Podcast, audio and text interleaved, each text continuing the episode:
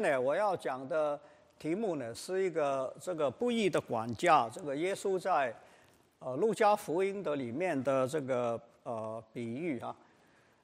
如果这个 slide 能够出来的话呢，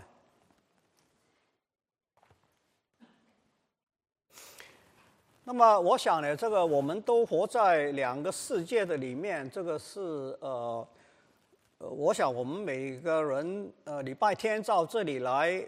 有很呃这个喜乐的一个一个呃跟弟兄姐妹一起团聚、一起沟通的生活，这个是呃非常美满的。可是呢，呃，每到星期一呃开始，我们就回到这个社会跟这个世界的里面。我想呢，这个对呃很多的人来讲呢，这个是呃一个冲击哈。我们觉得呢，好像呢。没有办法呢，这个把在神的家里面那种的喜乐跟平安呢，这个带到这个呃呃我们的工作的社会的呃这个呃我们的这个职场的里面了。那所以呢，圣经的要求呢，是我们把圣经的话语，我们把这个神的真理呢落实，就是放进带进这个职场跟我们生活。工作的生活的里面，我记得呢，这个呃，我自己刚到美国来的时候呢，是八零年哈，我从英国，我从英国啊生活了十年，呃，然后呢到呃美国来，到美国来的时候呢，我觉得很困难了，头五年呢有个很大，呃，这个头六年呢有个很艰苦的一个适应啊，一方面呢，因为呢这个呃。当时的这个医学院呢，这个呃最重要的要求呢是，呃要我们这些这个呃 faculty 呢去，呃这个争取这个研究的基金。那我记得呢，六六年的里面呢，我大概投出了可能有六十个这个呃研究的这个 proposal 啊，这个呃申请啊，没有一个成功的，每一个都是失败。那这个呢，真是对我来讲是一个很大的一个挫折哈，这个非常的艰苦啊。每次我觉得呢每个礼拜呢，我们星期四呢是呃这个每个部的部门的部长呢聚会的，大概有呃五六个人。那么其他的人呢都呃这个争取到这个研究金，可是我呢这个经过六年呢一点成就都没有啊，心里面非常。这个觉得非常的呃呃挫败，非常的自卑。每个礼拜四呃开会之前的礼拜三的晚上呢，礼拜四就是礼拜四早上哈，礼拜四呃夜里夜呃这不是应应该是礼拜三的，这是前一天的晚上，我一般呢都是睡不着，心里面非常沉重。去开会的时候呢，这个呃呃真是觉得呢呃很难面对这个现实。在这种困难的里面，怎么样把这个信仰落实到这个工作上面呢？因为呢，我知道我们一般都想说呢，这个在工作里面要传福音，可是呢，在事实上面呢，传福音在今天这个呃信仰多元化的社会的里面，呃，要传福音是呃大概不太可能的事情。一般呢，都是用我们的生活跟我们的见证。来这个见证主在我们身上的工作，所以呢，这一点呢，我觉得我自己呃没办法做得到，这个是第一点。礼拜天、礼拜礼拜五晚上、礼拜六、礼拜天呢，在教会的里面，呃，这个觉得很喜乐，觉得很平安。到礼拜一的时候呢，就呃非常的失落了。这个是呃我自己呃记得的，这个刚到美国来的头六年那个时候呢，Vivian 呢要。呃，重新去这个呃法学院的里面呢，来呃呃修课啊，等他呢能够这个呃在美国呃考这个法律呃律师的呃执照啊，这些呢都是很大的艰难了。那个时候，第二个例子我想要讲的呢，这个落实的困难呢，就是我的呃这个我已经呢这个有呃可能有十二年呢没有呃做这个。呃，住房的这个住院的这个呃医生的这个工作了，呃，我到呃这个呃波士顿来之后呢，呃，这个有呃有很多年呢都是呃有差不多二十年呢，是做这个呃呃管理这个病房的事情的。那么已经有大概有十几年没有了。那么呃最近呢，我呃这个因为呃这个呃需要哈，因为这个呃 COVID 的的理由呢，这个呃住房的呃医生呢很缺乏，我就呃又到这个呃医院里面呢去打一些这个呃短期的工啊，就去做一些病房的这个医生哈，帮助这些呃缺乏的医院。我记得我以前在这个二十年住房的这个呃，不止二十年啊，在波士顿是二十年，在呃 Pittsburgh 呢也是呃十二年哈，所以三十几年我做这个美国住房的呃主治大夫的时候呢，这个呃大概病房的里面呢，可能呃每一天总有大概呃一两个病人，他大概呃几十呃几十个病人里面有一两个呢是。呃呃，同性恋还是转性的？可是呢，这一次我这个六个月之前呃回去呃一个医院呢当这个住房的医师的时候呢，居然叫我非常惊讶的是，这个病房的里面啊，大概每天都有百分之三十的人的是要不就是呃转性的，要不就是同性的。那这个 LGBTQ 的这种的问题啊，这个我以前没有想到，这个居然呢对我们。呃，这个呃学科的里面有这么严重的一个呃冲击吧，应该这样讲。那我就常常在想说呢，我究竟应该呃做一个基督徒，我怎么样来呃面对这个呃这种 LGBTQ 的事情？像 LGBTQ 的事情呢，你你看最近有一个个案呢，这个法院的例子呢，就是呃这个你称呼这些人呢，你不能用 he、she 这种的，要用 they、them。那就很奇怪了嘛，这个就是呃，这个呃，连说话都有这种的，跟他们讲话沟通上面的语言都开始有困难。这些的事情呢，是我简直觉得呢，这个有点不可思议的啊。所以这两个例子呢，就我是想要用这两个例子呢来讲这个呃，这个我们的这个呃呃困难啊，这个。呃，怎么样把这个信仰落实到生活里面的困难？我想，如果你单单用这个呃良善中心的这个心态呢，可能大概不行的吧。我想这个呃，你你觉得可以，我没有意见。但是呢，我觉得呢，如果我单是从这个良善中心啊，这个侍奉神来呃过我的工作的生活呢，可能这个困难很大。所以今天呢，我想要呃跟你呃讨论那个这个呃布衣的管家这个比喻。这个布衣的管家的比喻呢，是一个很特别的一个，是圣经里面的唯一的一个呃这样的一个比喻。理由呢，第一个因为呢，很少的比喻呢是呃讲这个把信仰呃落实到生活里面的有，但是比较少。第二个呢是这个是唯一的一个比喻呢，是用称赞那个呃精明啊，但是不诚实的仆人，一个管家吧，应该这样讲，一个呃精明非常聪明，但是呢不这个诚实啊，不忠心的一个不义的一个管家。一般的这个呃呃比喻呢，所几乎所有其他的比喻呢，都是称赞。良善忠心的仆人的这个是我们很熟悉，所以有时候呢，你读这个比喻的时候，如果你的心态就是把这个不义的管家就读成是一个忠心良善的仆人呢，你这就失去了这个比喻的这个经义了啊！我这个呃每个月有一次呢，参加这个喜乐组的查经。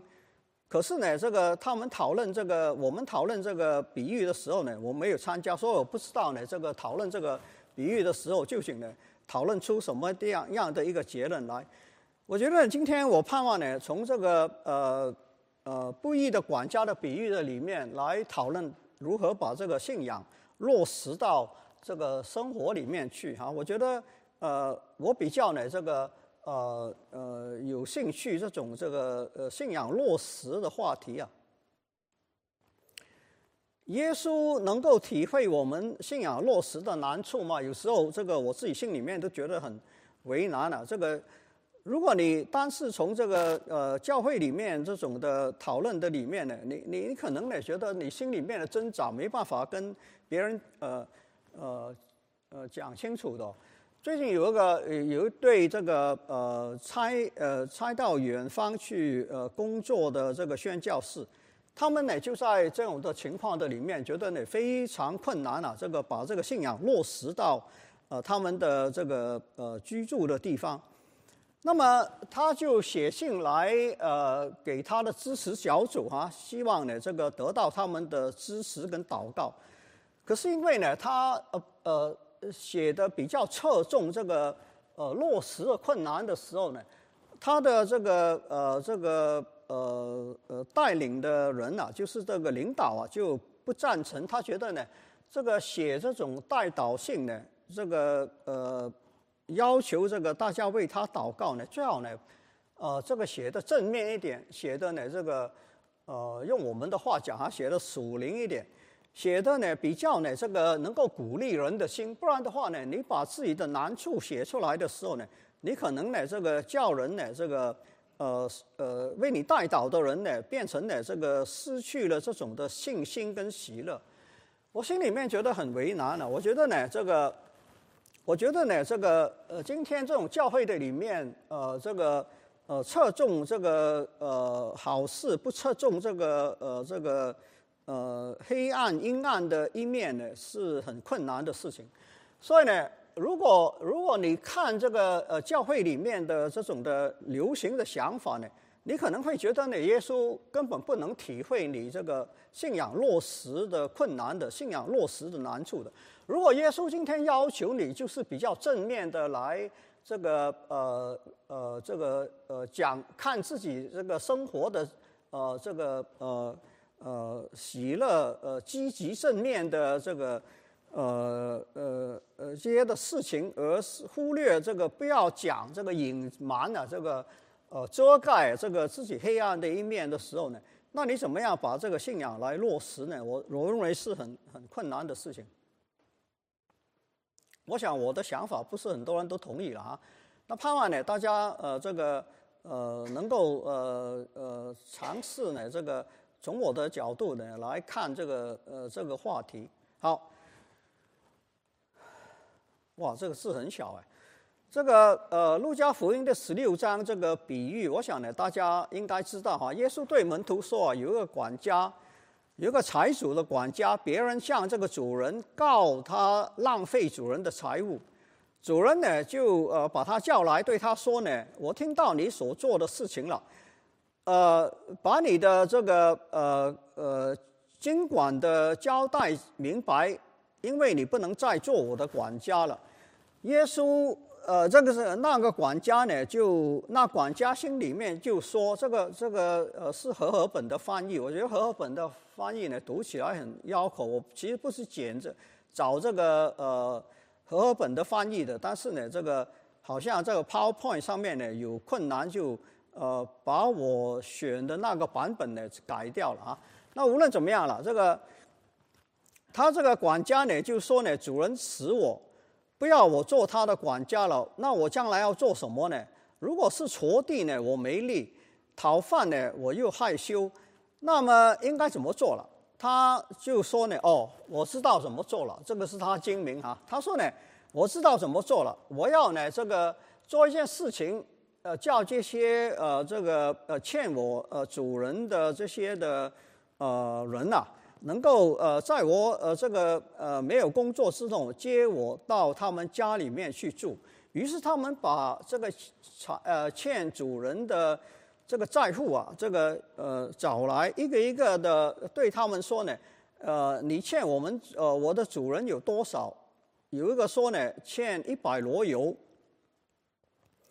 那这个管家就说呢，那哪那拿你的账啊，快坐下写五十。又对一个说你欠多少？他说呢一百十这个麦子。管家就说呢，把你的账呢呃改了写八十。那主人听到这个话呢，就呃这个呃称赞他的聪明啊，称赞他的精明啊。主人知道他其实是呃不易的。于是说呢，呃，把这个呃欠的这个呃写少一点，叫他们觉得感谢，对他这个做法感谢。以后呢，他没工作了，就接他到他们家里面住。这个主人呢，就说这称称赞这个不义的管家做事精明啊。好，这个呢是呃比喻的重点啊。每一次这个查经班，呃，读到这个经文的时候呢，要不呢就忽略这一点，就是不讨论啊。这个呃，教会里面一般呢不喜欢讨论的事情就不讲了。那么要不呢就是这个呃，就觉得呢很困惑哈。所以呢，这个呃，你要你要清楚看哈，耶稣讲这个比喻啊，就是为了称赞这个呃不义的管家的精明的。可是呢，他并不是称赞他的不义，他是称赞他的精明。所以第十节讲说，人在最小的事上忠心，在大事上面也忠心；在最小的事上不义，在大事上也不义。然后一个一个仆人最后讲说，一个仆人不能侍奉两个主，不是恶这个爱那个，就是轻这个重那个。你们不能又侍奉神又侍奉马门，那就请耶稣这个比喻怎么样？呃，帮助我们来把信仰来落实呢？我盼望呢，这个今天跟大家讨论一下，呃，换一个角度，希望你换一个角度来看一下哈。所以这个管家呢，管理不诚实，浪费这个资资财，主人把他辞退，叫他把账目交代清楚。他想出一个精明但不诚实的做法，就是呃，为了要呃替自己铺后路啊。所以呢，主人呢听到之后就称赞他做事精明啊。耶稣用这个比喻来教导基督徒如何把信仰落实到工作上。好，那怎么样把信仰落实到工作上？就究竟耶稣讲一些什么了？他讲了四个原则啊，不是一个。我希望大家呢。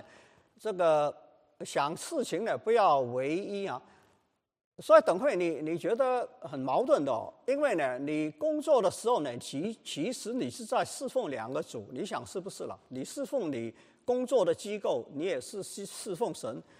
耶稣讲说呢，你不能侍奉两个主，那你会有一个，如果你不想清楚的话呢，你会有一个矛盾的，你会想说呢，究竟我工作是侍奉这个 Tufts Medical School 呢？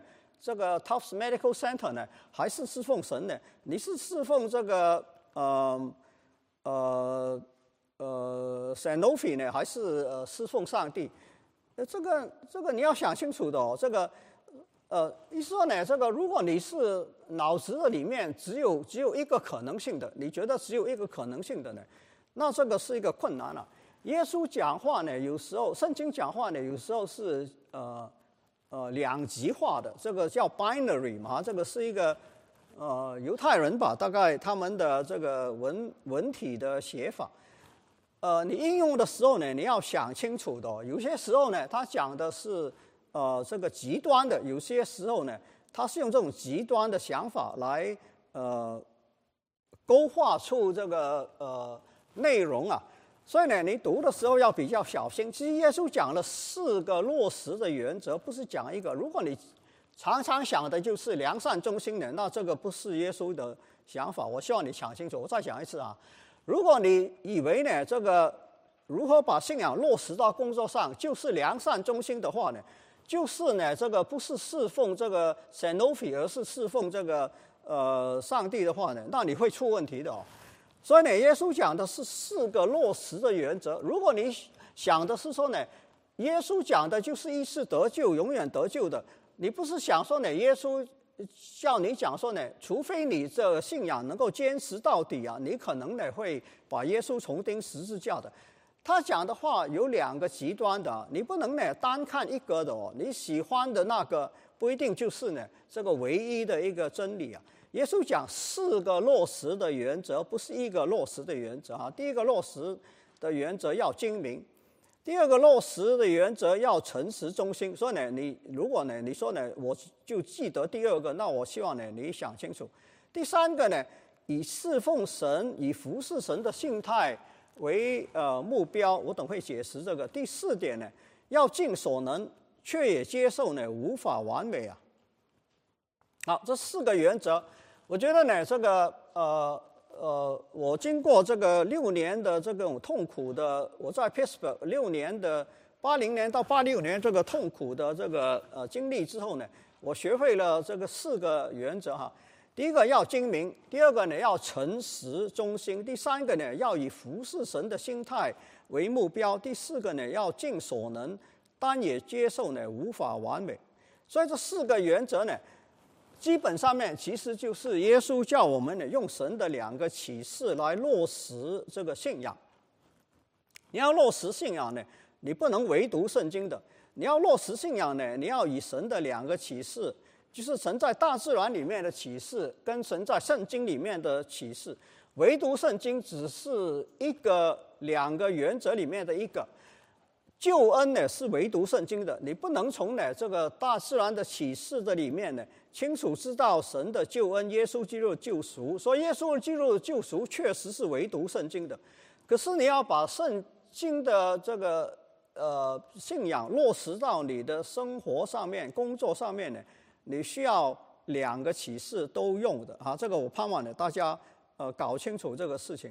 好了，那么第一个要精明，精明呢就是呃简单来讲，小心的分析，把事情做达到最大的效，做到最大的效果。不义的管家精明啊，分析情况之后呢，就用主人的钱来结交朋友，为自己以后的生活铺路。这个是他精明哈，他不诚实，但是他精明。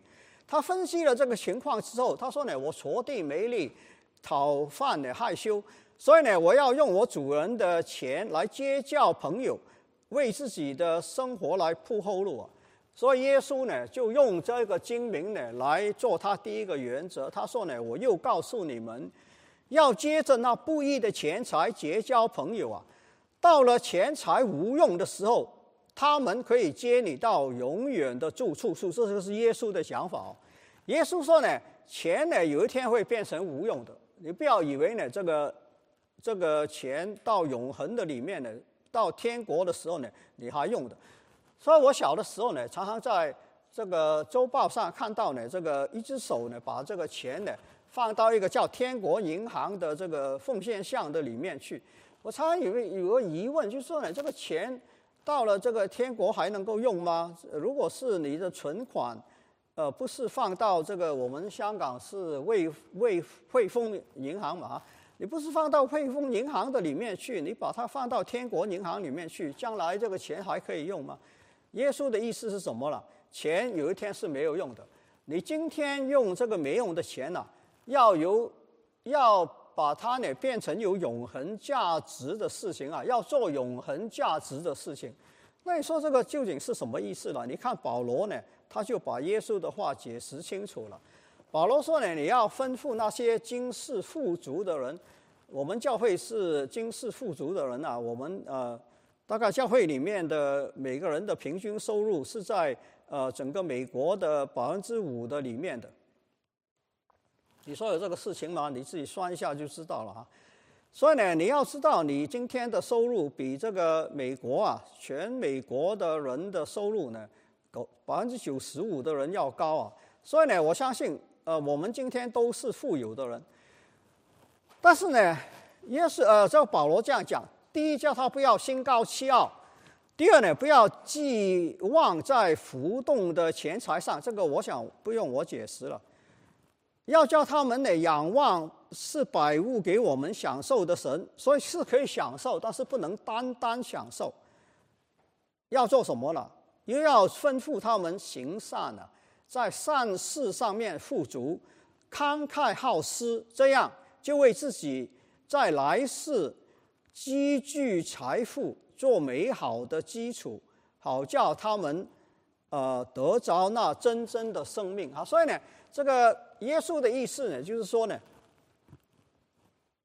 呃，这个保罗的意思就是说，说呢，要把这个呃将来无用的钱财呢，今天来行善啊，做好事啊，奉献了，把这个钱来做好事，呃，要慷慨好施啊，这个十分之一的奉献呢是起码的，但是呢，他的要求是我们呢，耶稣的呃保罗的要求是我们，呃，在善事上面呢要富足啊，要慷慨好施啊，这样的话呢，就可以呢，呃，好就是做善事呢，这个钱呢就呃为我们永恒的生命呢，这个呃积成美好，打成那个美好的基础。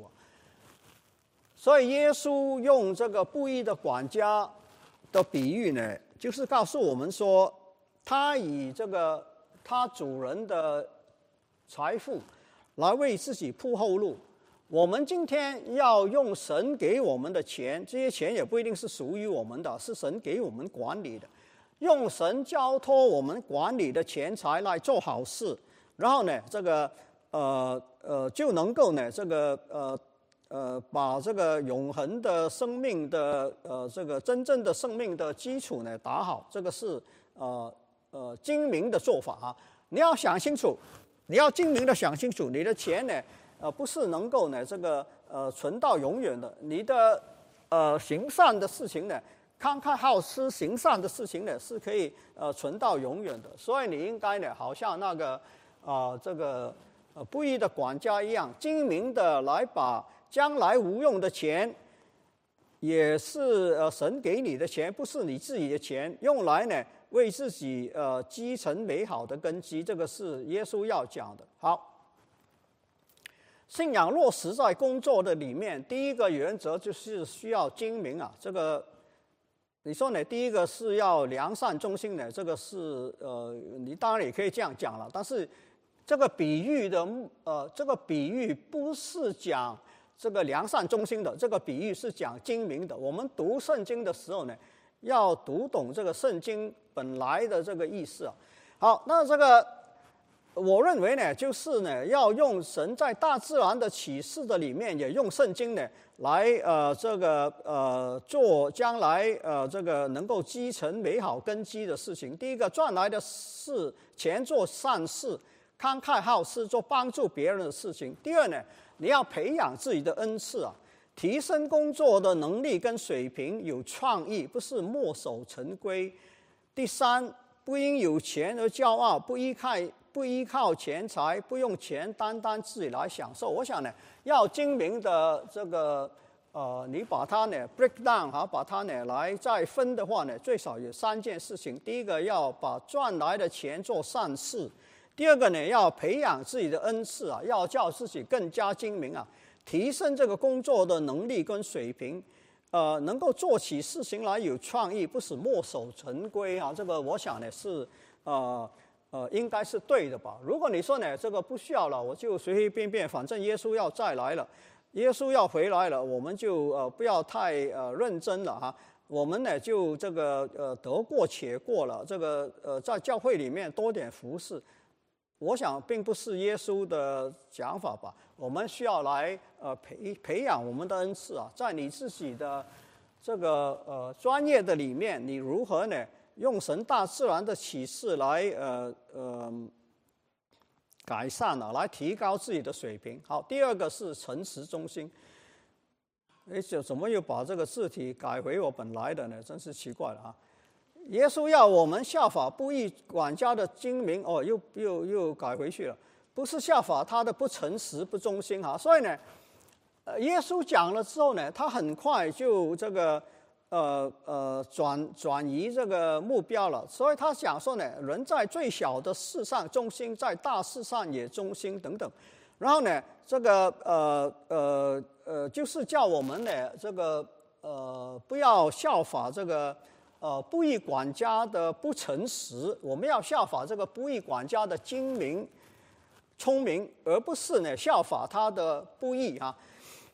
那所以信仰落实在工作，第二个原则呢，在工作的里面，诚实中心、良善中心，这个我不需要讲了啊。第三个，以精明在工作里面来服侍神了。第三个原则，工作是为了服侍神的，这个是圣经的想法。我们的工作呢？不单是，不主要是呢服侍这个 Sanofi 的哈，不主要是服侍这个 Biogen 的，不主要是服侍这个 Microsoft。第三个原则呢，工作是为了服侍神的。工作不单单是服侍老板，还是机构，乃是服侍神的。一个仆人不能服侍两个主，所以他这个这个 context 呢，是呃，主要是讲说呢，你不要以为你工作的里面你服侍的就是你的老板，还是你自己。其实呢，你服侍的可能是呃你的老板，也可能是你自己，反正你。啊，赚来的钱你可以用在自己的享受的里面啊。保罗这样讲，这个耶稣也这样呃讲。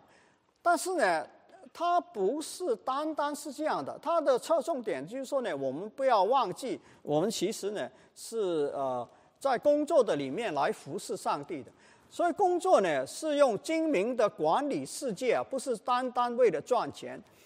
所以呢，这个你回想哈，耶呃，这个神创造这个世界的时候，圣经里面就告诉我们说呢，神就赐福给他们，对他们说，他们哈不单是对这个亚当啊，是对人呐，神就赐福给他们啊，对他们说要管理海里的鱼、空中的鸟跟地上爬行的所有的生物啊。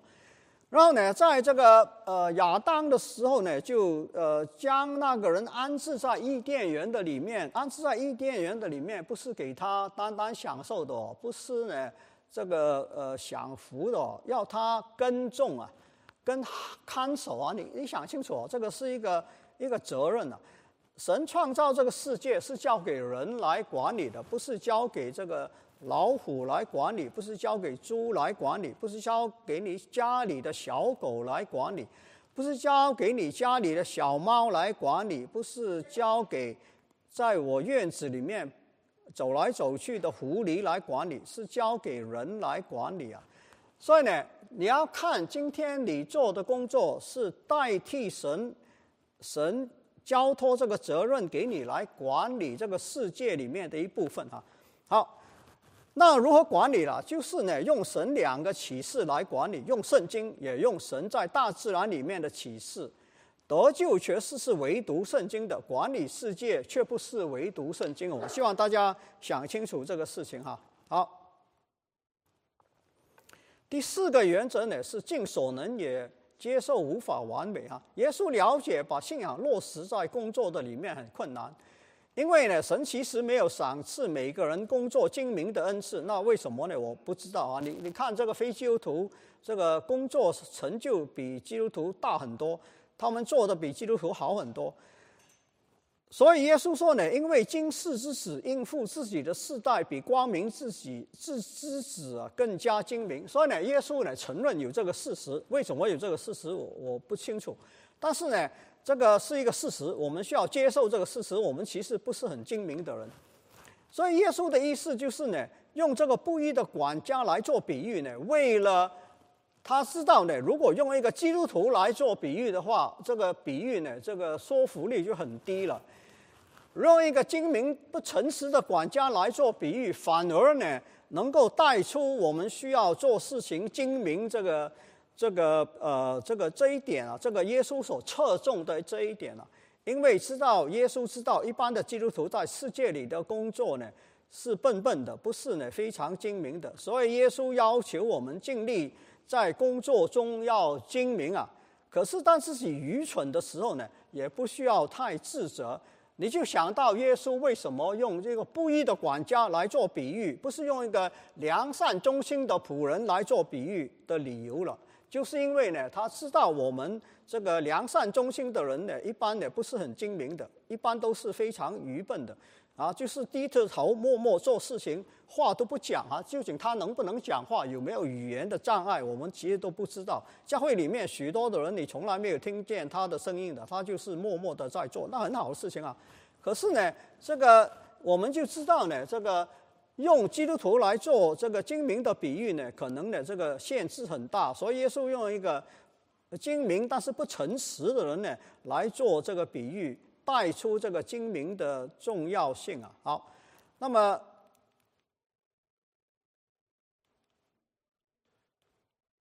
好，那我最后的希望呢，这个用二十分钟啊，这个时间过得很快啊。来讲一讲如何把信仰落实在社会文化基础的问题之中，就是我刚才讲第二个困难哈，这个 LGBTQ 的事情啊，信仰落实在社会文化中困难就更大了。那你想说，呃，那就是呃非常这个呃绝望的事情吧？其实呢，我们呢这个不也不需要太难过了，因为呢，基督徒如何跟社会打交道啊，两千年教会历史以来呢，没有定论了。其实你如果读这个两千年来这个教会里面讨论如何跟这个文化打交道这个事情啊，呃，一直没有定论呢。华安教会呢就根本这个不提这个事情，不讨论这个事情哈。那基本上面呢，如果你这个看这个基督与文化这个这个关系的时候呢，有五六个看法。一个极端呢是敌对，敌对就是看呢这个文化世界上的事情呢是这个呃呃。呃呃，属世的是属魔鬼的，不是属神的。基督呢，跟这个世界的文化呢是对立的，这个呃这种敌对的。这个呃，你如果呃常看这个王明道啊这个呃这个宋尚杰啊这种的讲章呃的时候呢，这个敌对的观念非常清楚。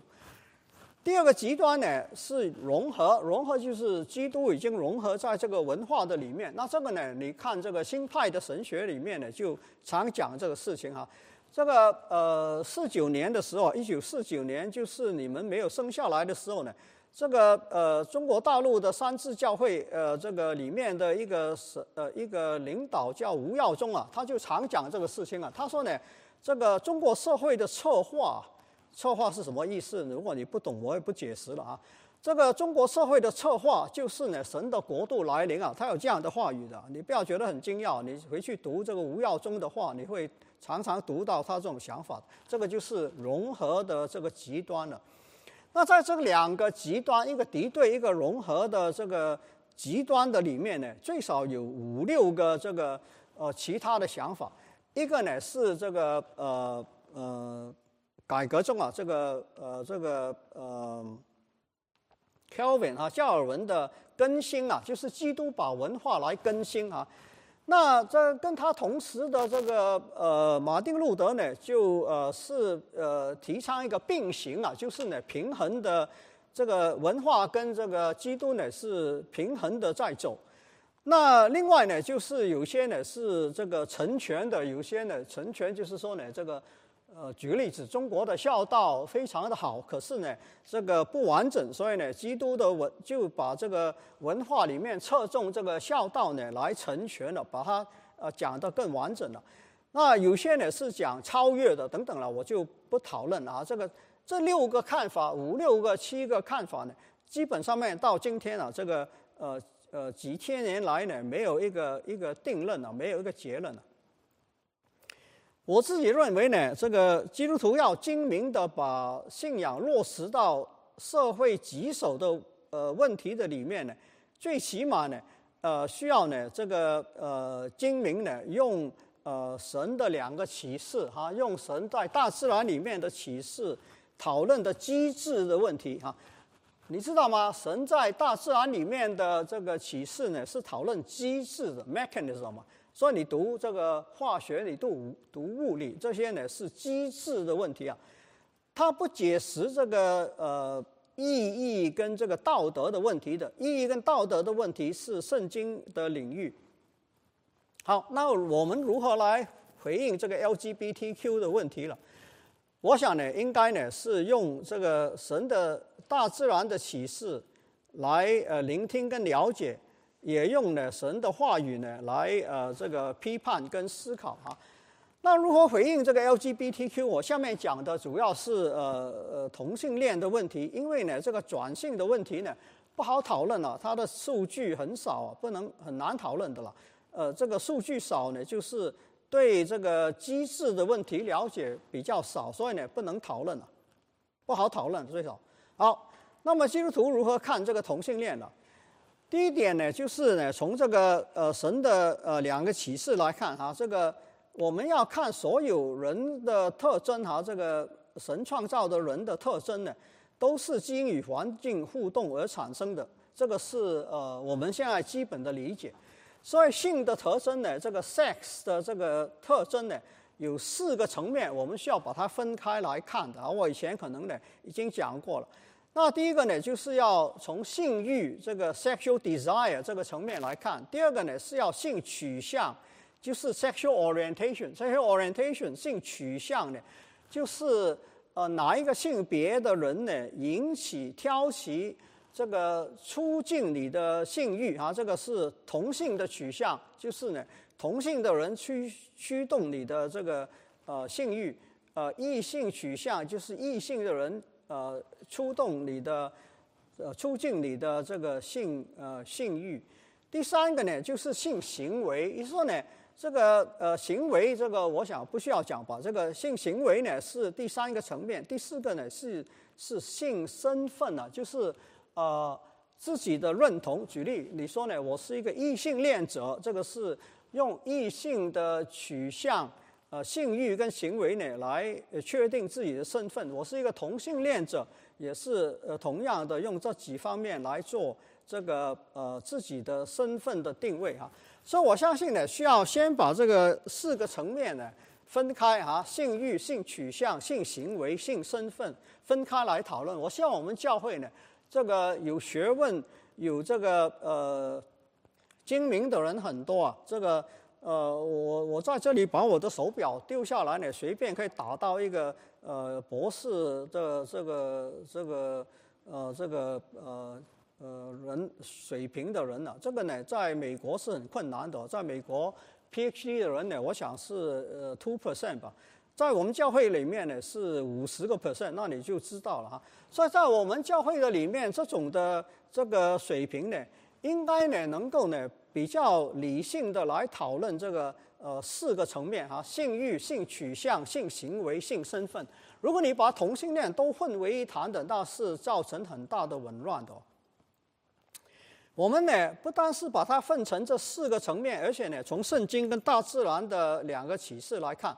那我们先从圣经来看哈，圣经怎么看性欲跟性行为了？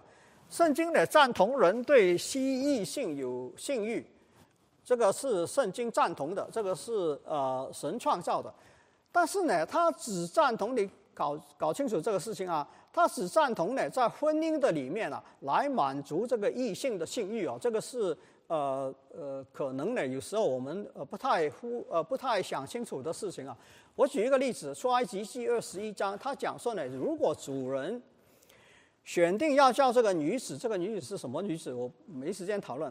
如果主人选定要这个女子归自己的儿子为妻子，就是呢，这个呃以前都是都是父母来决定你要嫁谁娶谁的嘛。那么，所以这个主人如果是决选定这个女女子归为自己儿子的来做自己的媳妇、自己儿子的妻子的话呢，就必须照着女儿的规矩待她。如果儿子不同意，哈，有当时已经有儿子呢，是呃反对反抗这种父母这个呃强霸的这种这种的呃这个管制的。如果这个儿子不同意，他说我不要，我要另外呢自由恋爱的娶一个妻子，那么对这个女子的饮食、衣着跟性的需要，你看哈，他特别把这个性欲带出来啊。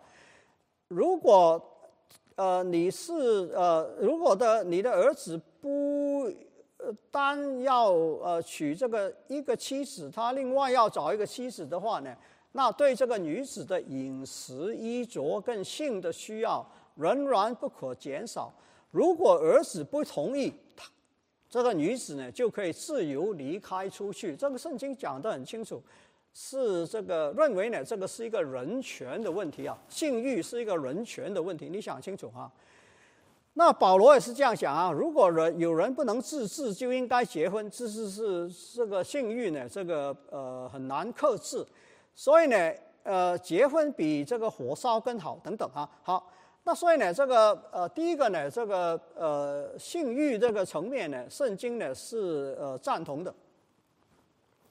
那么。婚姻了，圣经反对在婚姻以外满足这个异性的性欲。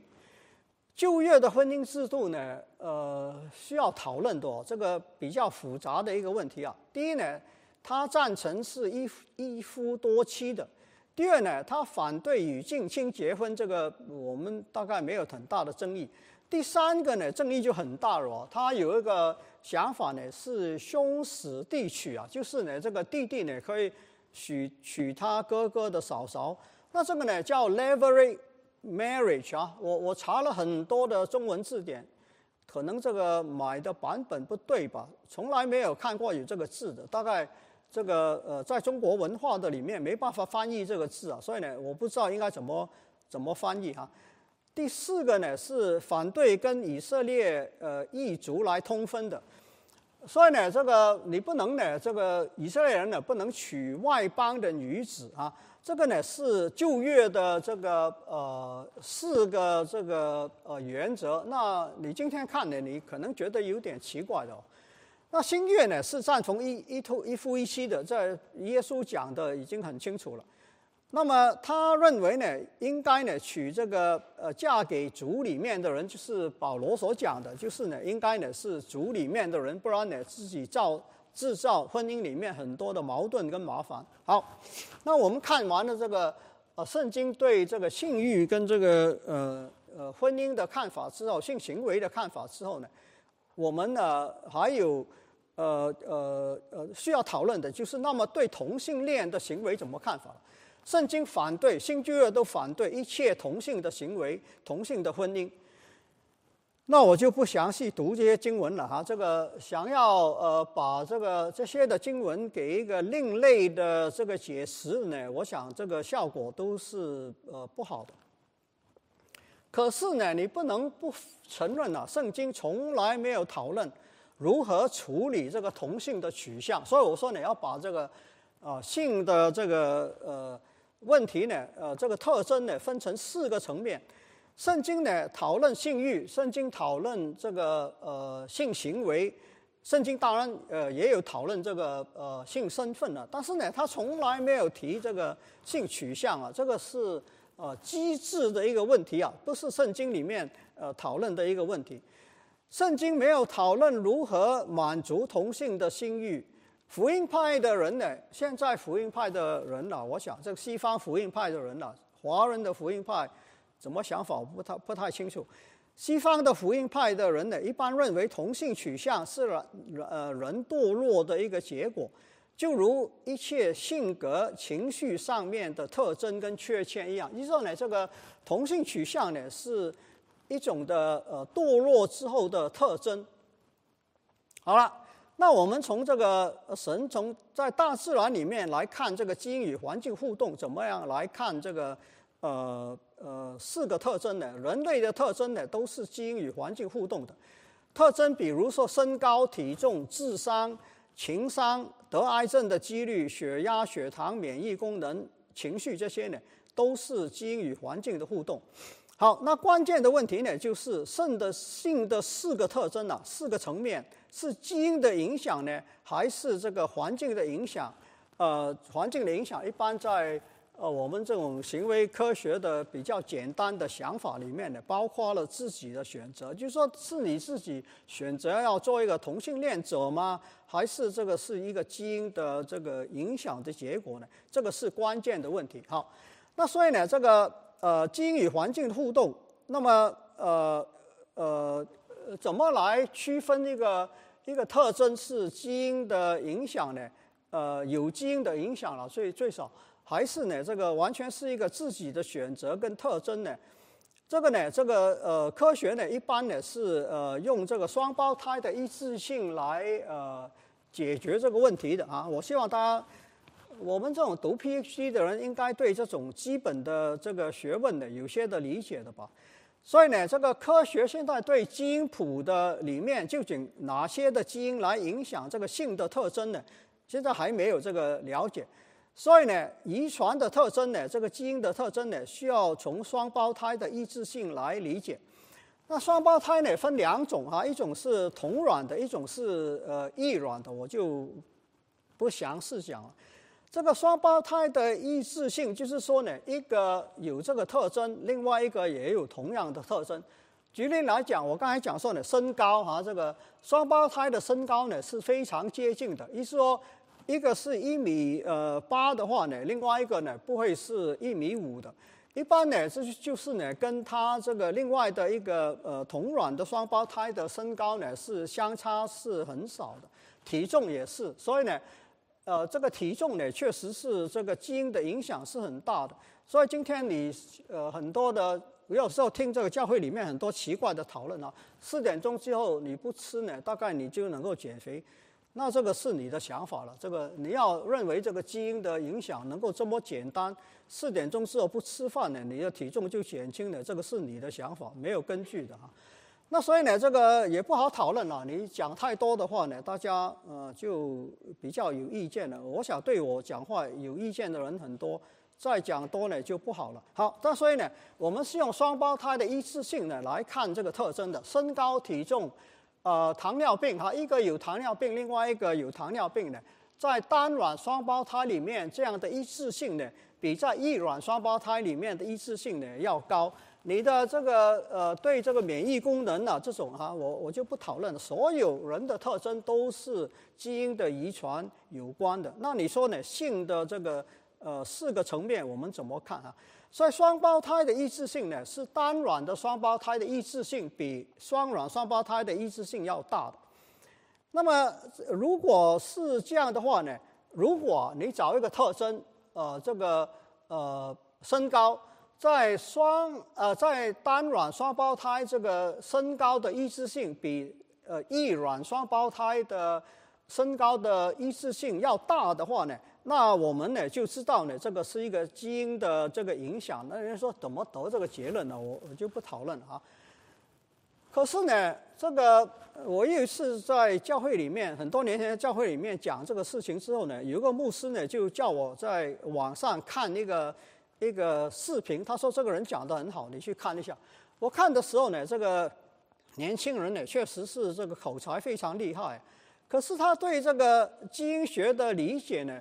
呃，这个很大的这个错误啊，基因呢就是一百个 percent 相同的这个显性啊，就是它的表达不是一百个 percent 哦，所以呢，这个这个呃呃一个呃这个双胞胎有这个举例有癌症，呃单卵双胞胎也有癌症的这个可能性呢，可能是呃百分之六十，不是百分之一百的，不是说呢。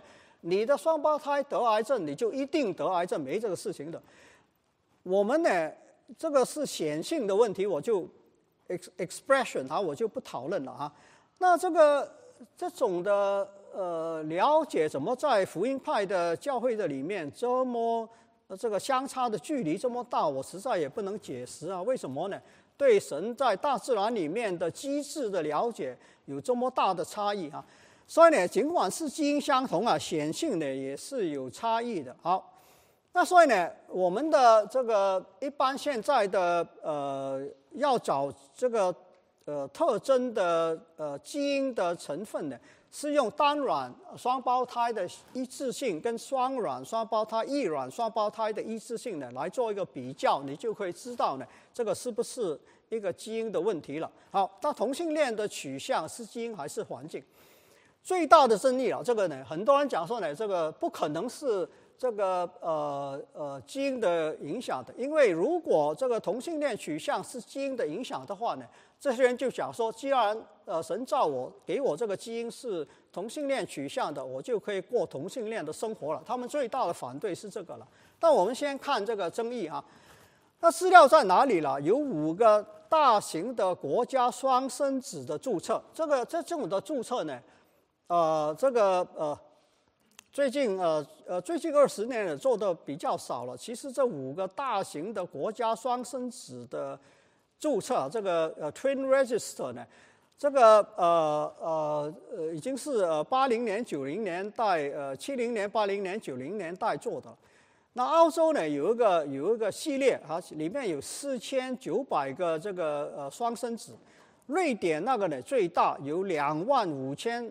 呃，三百二十五个，美国呢有一个是三千个，呃，这个呃呃，英国呢有这个呃四千五百个，然后呢，这个芬兰呢有三千六百个，那在这个五个大型、极大型的这个双生子的这个注册的里面，其中一项呢，你可以去查，如果一个是有这个呃同性取向的，那另外一个有没有呢？这个是我们要讨论的问题。结果怎么样了？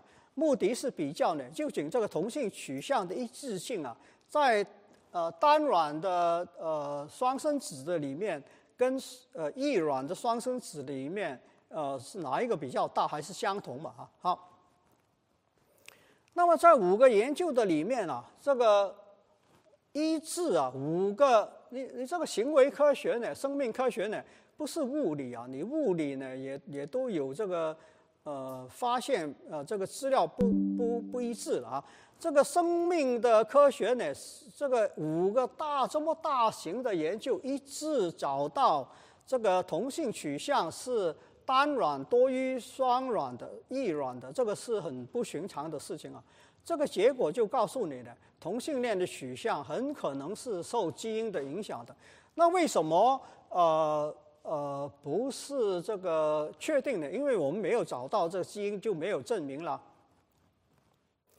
那这个呃，当然也有环境的影响，为什么呢？最简单的这个这个呃呃呃呃发现呢，就是这个显性啊，在男呃男人单身子的里面，这个呃呃一致性就是一个有同性取向，另外一个也有的，在男人比在女人要多。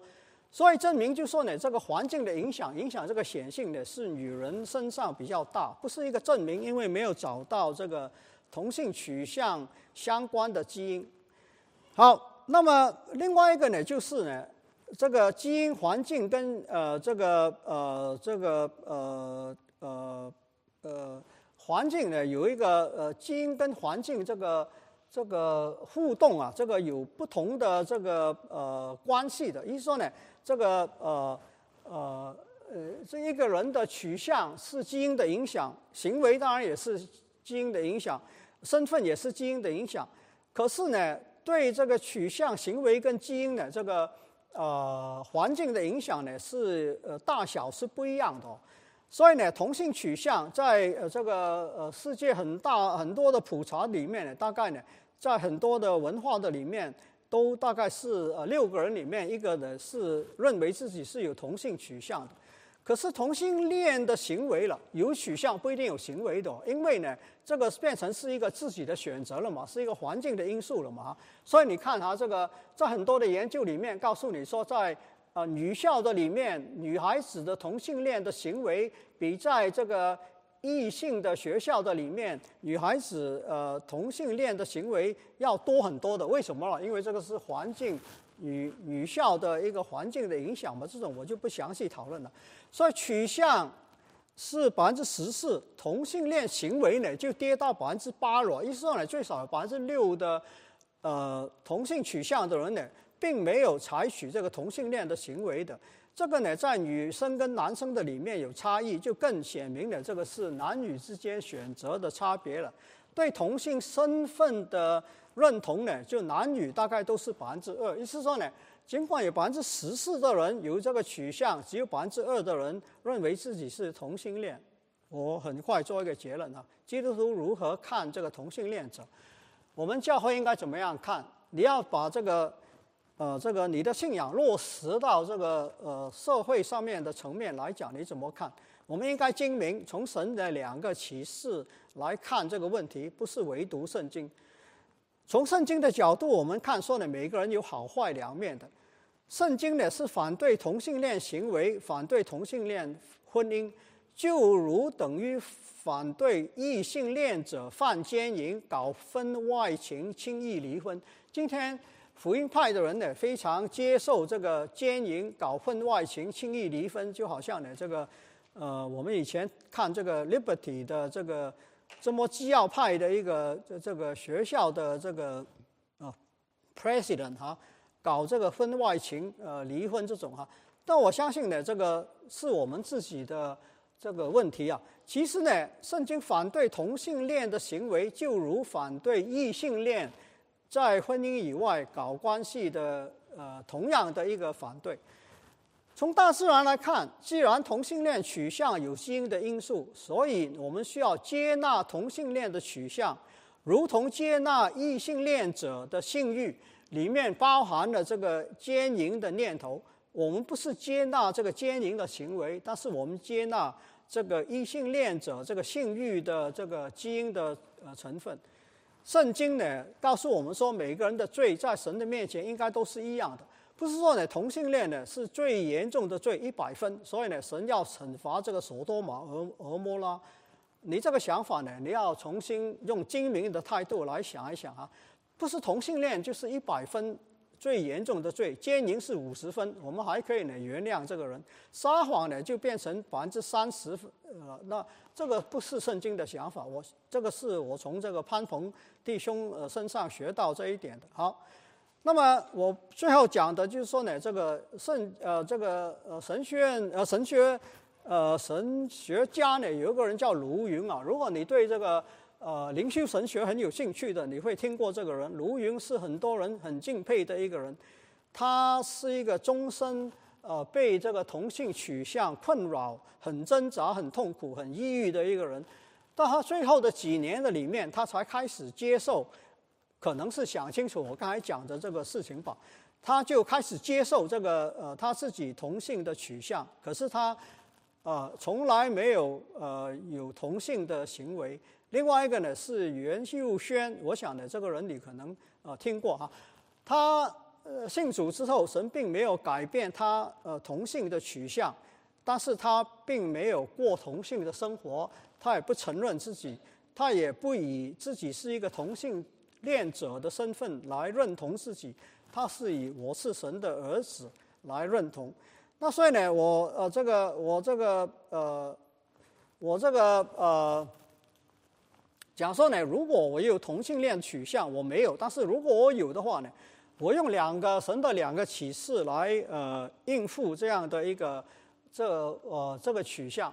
我也是盼望说呢，我们要把这个呃圣经的这个话语呢落实到这个社会棘手的生活上面呢。呃，这个问题上面呢，我们从这几个角度来看啊，性欲这四个层面，性欲我会怎么看呢？我会接受。我会克制，我会化解。化解是什么化解啊？就是呢，过呃多元健康的生活来化解我同性的性欲、性取向了，我就接受。这既然这个是这个基因的问题，我接受，我不不自责。但是呢，我也不寻求这个改变这个取向，我不会去寻求这种的治疗呢，来呃从同性的取向变成异性的取向。第一呢，我相信是不可能的。第二呢，因为这个是基因的影响，所以呢，这个呃已经已经做过很多的研究的了，我就不讨论了。行为了，我拒绝同性的行为，或许呢，在合适的时候，我会去寻找一个异性的伴侣。身份呢，我以我自己是这个是我从原优先学的，是我认为我自己是神的儿子，而不是以同性恋者为自我的身份。我盼望呢，我们从这四个角度来这个面对呃社会上面这个同性恋呃呃呃这个棘手的问题的这个我们教会的一个态度哈，这个是呃我盼望呢，我们从这个啊圣经的角度，也从这个大自然启示里面机制的角度呢来理解这一个问题，我就讲到这里。